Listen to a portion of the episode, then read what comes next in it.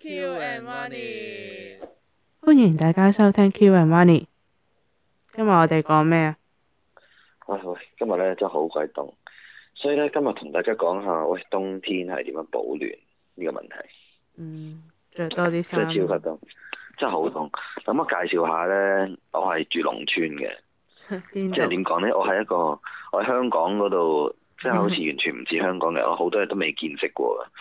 即係例如我好耐，我係即係出咗嚟做嘢先第一次去旅行啦。而家通常係小朋友已經去過旅行㗎啦嘛。嗯，啊而因家為我嗰今啲日都冇咧啦。，係啊，即係話俾你聽，我今日咧嗯，我係人生第一次見暖風機、暖爐，係啊，即係我由人生咧由細到大係冇見過呢樣嘢喺屋企，喺屋企啫，但係電器鋪嗰啲有嘛。係咁即係我喺屋企從來冇試過出現過呢樣嘢。嗯咁今日咧，實在真係實在太凍，即係呢幾日特別係留多咗喺屋企啊嘛。平時咧，如果天氣凍，咪落街落商場嗰度會暖下嘅，可以係咁啊噶嘛。嗯係啊，咁但係因為而家咧，你知啦，即係呢度有風，嗰度有風咧，冇乜地方好去，咁留咗喺屋企。咁屋企咧，發覺先發覺咁鬼凍嘅，屋企係。嗯其實我係我唔係住新界喎，住九龍。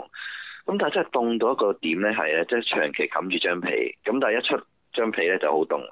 嗯咁我又冇羽絨喎，咁而且咧又好大風喎，所以咧就忍唔住落去買咗個暖風機。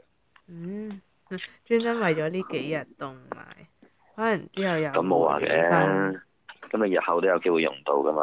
都係。啊，咁我今日係想同大家分享下我對呢個暖風機嘅操作上以至感受上嘅一啲睇法。有咩感受？ 暖咗咯。誒呃嗱、咁我今日第一次用暖風機啦，咁我呢部呢就係、買咗部算係入門級咯，二百零蚊，就係二百蚊啫，二百一十蚊嘅，嗯係啦。咁佢嘅功能其實就好基本嘅啫，就係、可以誒、呃即係射啲暖風出嚟咯。哦係啊，咁同我本身對於暖爐嗰個概念係有啲唔同嘅。點樣？啊我本身呢，我成日好驚就係擺個暖爐喺屋企呢，因為我仲屋企就隻狗仔噶嘛。係啊。我成日好驚佢會好熱嘅，跟住只狗衝埋去咧就會辣親佢咁樣，即係會驚啲咁嘅嘢。但我發覺原來佢呢啲所謂暖風機咧，就唔係我心目中諗嗰隻暖爐，即係我以前會覺得係有條燒紅咗嘅鐵，跟住佢就你隻手咧要放埋去先至 feel 到佢暖咁樣嘅。嗯我屋企就係呢一種咯，以前有。誒、我唔知係因為我以前睇卡通片見過，好似就係睇哆啦 A 夢咧，大雄成日咁樣用暖住嗰嚿嘢，哦，係啊，所以我一直覺得暖風，即係我一直覺得暖爐就係咁嘅。但係原來而家嗰啲咧就叫暖風機，即係我買呢只叫暖風機啦。其嗯實佢好似風扇咁嘅，吹啲風出嚟，不過佢係吹啲暖嘅風出嚟咯。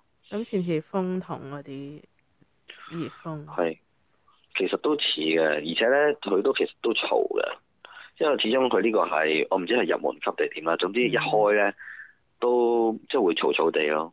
我而家試下開少少睇，唔知會唔會聽到先。係啦，我而家開咗啦。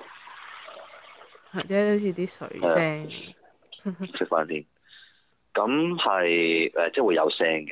嗯咁誒、呃再講下啦。咁呢個暖風機有咩操作咯？二百零蚊可以點咧？佢首先呢個係一個叫一個叫做二千 W，即係二千嘅 W 個功率啊。係啊，咁佢、暖唔暖咧？佢我就可以話俾你聽，佢係誒，佢、暖嘅位就係、如果佢吹啲風，佢吹正你咧，嗰下係暖嘅。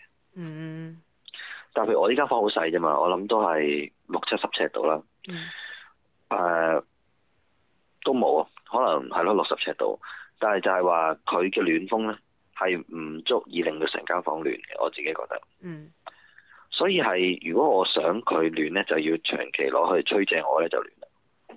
咁擺喺你附近咯，即係如果你坐喺度嘅話，嗯你定住一個位都得啦。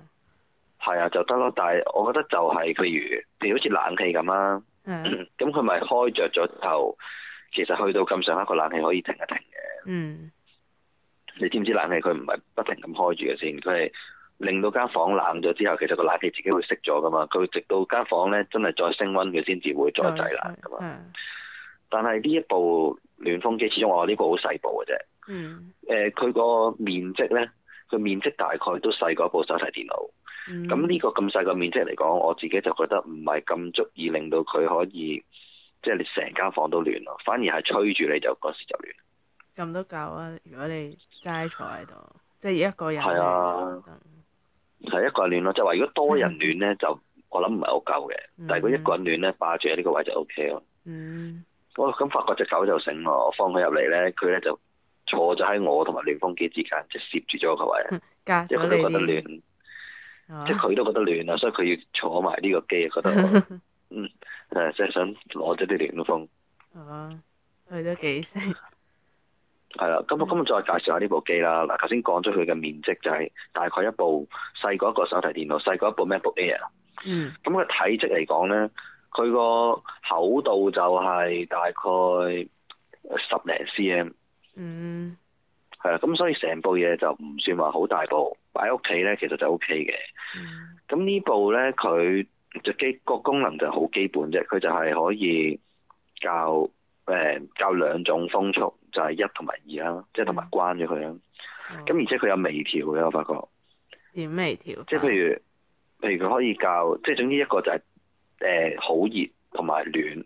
嗯，咁但係好熱同暖之間咧，仲有個微調嘅位就係零至九咁嘅當係，即係仲可以，以微調個温度咁咯。哦嗯係啦，咁但係呢個功能就好基本啫。咁我見佢其他咧有啲高級少少嘅，就例如佢會有防水功能啦，就可以喺浴室都用到嘅。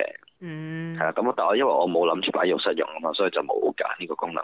嗯咁其次就係佢有啲功能係誒，即係呢部冇，但我見其他款有嘅就貴啲，就係、有個叫計時間功能、時間制功能，哦，即係自動識去到某個位，係啊，自動式，嗯某個時間會自動式啦，譬如一個鐘後式、兩個鐘後式㗎。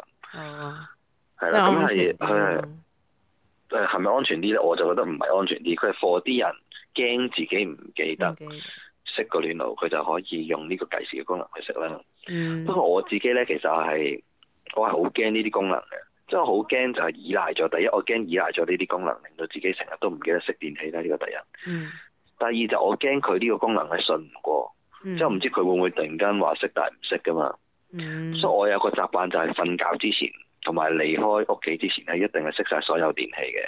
嗯係啦，咁即係特別係譬如手提電話嗰啲咧，我都唔會叉電叉過嘢嘅。嗯係啊，好多人叉電叉過嘢咧，因為睇過太多新聞啦，就話叉過嘢咧就會點啊，即着火係誒爆炸啊、着火啊嗰啲咧，就唔係咁抵咯，所以我唔會咁做咯。嗯，咁所以計時個功能咧，我就係冇揀到佢嘅。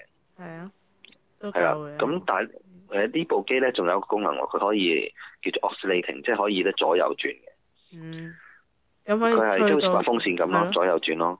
係啊，但我自己就唔開呢個功能咯，因為如果我淨係吹自己咧，我情願係吹醒一個位咯。嗯係啊，同埋我點解特別係唔需要嗰個計時嘅功能咧？其實個 sales 就同我講，佢話喂個計時功能係話，譬如你瞓覺嘅時候，咁你即係可以用個計時功能，驚你瞓着咗唔記得熄咁啊嘛。嗯，係啊，咁但係因為我瞓覺就頭先講咗會熄電器啦，係啊，係啊，咁但係除咗話安全之外咧，我瞓覺都係唔需要暖爐嘅，原因我覺得冚被都夠暖嘅。嗯只不過係譬坐如日喺頭度做做做嘢嘢嘅時候，係啊，嗰陣時就係有個暖風機吹下會好啲咯。嗯喂，但係講起今日咧，就真係好啊，因為前幾日佢個天一直都係好灰啊，即係好好凍啊咁樣噶嘛。係啊，咁晏晝突然間出太陽喎，我即刻出去，即係同只狗行咗個圈咯。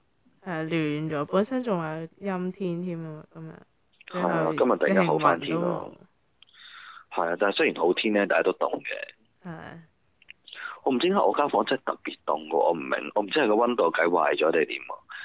因為通常就係外邊就一定係凍過入邊噶嘛。嗯咁所以通常就係咁嘅。如果外邊係譬如十四度，咁嗯室內通常高五六度嘅，係啊，但係你咁即嗰度係你而調家翻轉，對又唔係調翻轉嘅，而係我個室温咧真係好低喎。譬如好似我今日晏晝，即係今朝咧未買暖風機之前，個室温咧唔知點解得十三度啫喎。哦，跟住我唔明點買解咗嗯都咁幾凍多，喎，開咗之後幾多都係差唔多，就冇乜加到個室温，啊？但係吹住我就暖咯。哦，係啊，可能我因為誒、不過咁嘅，因為我冇開到最大嗰個風。嗯我冇開到最大個熱，因為一來佢會嘈啲啦，二來我覺得吹正我都暖，所以我就冇啊開到最大咯。嗯，隻狗係咯都有得就係咁享受，係啊，喂，真係咧，啲人成日話咩？譬如咩外國嗰啲人咧唔怕凍㗎，因為佢哋室內有暖爐嘛。係啊，暖我而家終於體驗 到啦，即係終於體驗到就真係嘅，即係室內有個暖爐咧，其實真係唔係好凍。咁我又冇開咯，我通常就係着多件褸啊，着埋襪嗰啲咁樣。因為我冇羽絨啊嘛，即係我冇，咁我又未去到我冇大褸咁樣，即係就咁我屋企冇嗯多大件嗯褸咧，褸係因為因為我冇衣櫃啊，咁因為我嗰啲衫咧全部都係細細件摺得落去個櫃桶咁樣嗰啲咯，嗯，係咯就係咁。咁咁 anyway，大家即係係但係即係呢排咧咁咁凍啦，大家要着多件衫啊，跟住保暖啊，飲多啲暖水啊咁樣啦。